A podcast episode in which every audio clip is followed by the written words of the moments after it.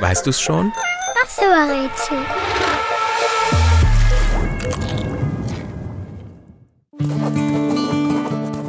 Der Buchstabe, den wir suchen, kommt seltsamerweise überhaupt nicht im beliebten ABC-Kinderlied vor.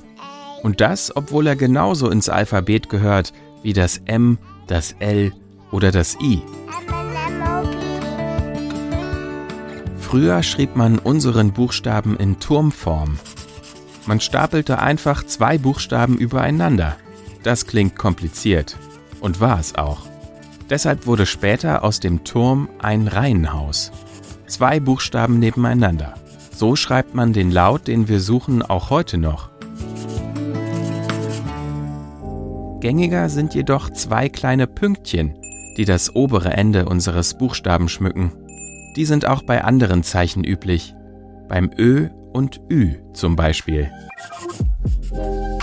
Im Fingeralphabet der Gebärdensprache zeigt man unseren Buchstaben mit einer geschlossenen Faust, bei der der Daumen nach oben zeigt. Gleichzeitig macht der Arm eine kurze Wippbewegung nach unten.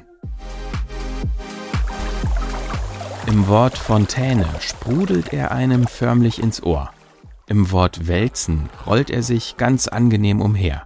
Und bei Ärztinnen und Ärzten ist der Buchstabe so beliebt, dass er ganz vorne an erster Stelle steht. Und, weißt du's schon? Was suchen wir? Ich sag es dir. Es ist das Ä.